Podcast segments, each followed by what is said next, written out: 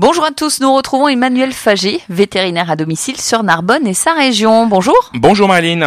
Docteur Fagé, pourriez-vous nous expliquer comment vous avez combiné vos deux passions, la médecine vétérinaire et la radio, pour devenir un chroniqueur radio vétérinaire? Bien sûr, ma passion pour la médecine vétérinaire est née dès mon plus jeune âge et j'ai toujours su que je voulais travailler avec les animaux parallèle, j'ai toujours été fasciné par la radio et son pouvoir de communication.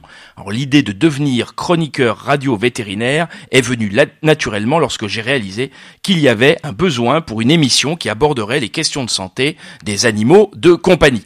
En fait, on va s'arrêter là, Marilyn. Ce que nous, venons de lire, vous et moi, ben ça n'a pas été écrit par nous. Ça a été écrit par ChatGPT, le fameux robot intelligent, à qui j'ai demandé très exactement peux-tu écrire le début d'une courte interview sur la vie de chroniqueur radio vétérinaire?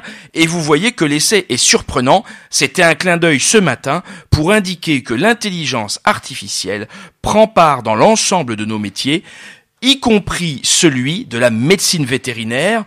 Peu à peu, ce sont de vrais assistants qui vont aider les vétérinaires dans leur pratique quotidienne. Et vous, utilisez-vous déjà l'intelligence artificielle Oui, chez VetDom, nous avons mis gratuitement à la disposition de nos clients un robot qui s'appelle VetBot et qui répond à toutes les questions sur VetDom mais aussi toutes les questions sur la santé des animaux.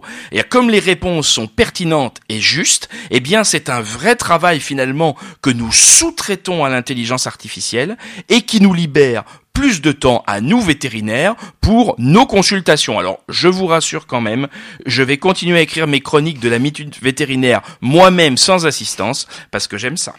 Eh ben, écoutez, merci beaucoup Emmanuel Faget et à la semaine prochaine. À bientôt.